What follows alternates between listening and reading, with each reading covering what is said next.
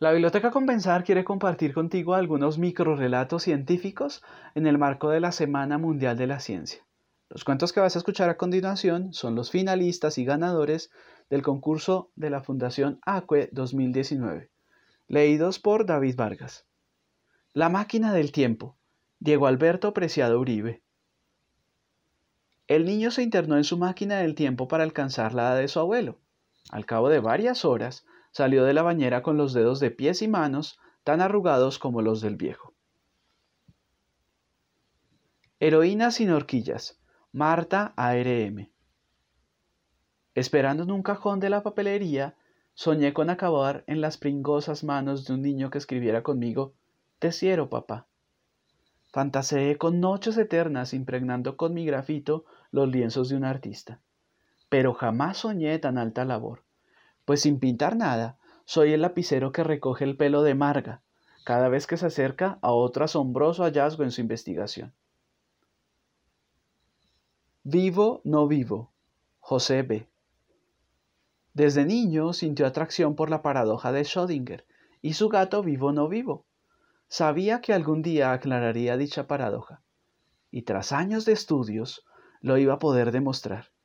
Tenía todos los elementos necesarios para ponerla en práctica, pero decidió ir un paso más allá.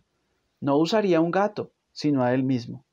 Se metió en aquella caja oscura con el veneno y la partícula radiactiva, con la intención de salir de ella y dar una respuesta. No contó con el desmantelamiento del laboratorio. Acabó en un almacén con cientos de cajas encima y sin resolución definitiva. Premio del público, coloquio de los elementos. Reni Vergara.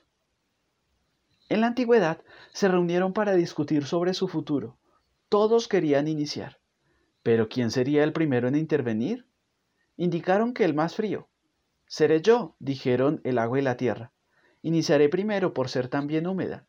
La tierra es seca, indicó el agua. Pero yo también soy húmedo, replicó el aire. Pero eres caliente al igual que el fuego, respondió el agua. Intervino el fuego. Entonces yo no podría iniciar porque también soy seco. Hicieron silencio. De pronto, la tierra preguntó, ¿por qué no comienza el más caliente? El silencio se hizo más profundo. Caminar sobre las aguas. María Zapata Clavería. El misterio de aquella criatura que se deslizaba sobre la charca fascinaba a Clara.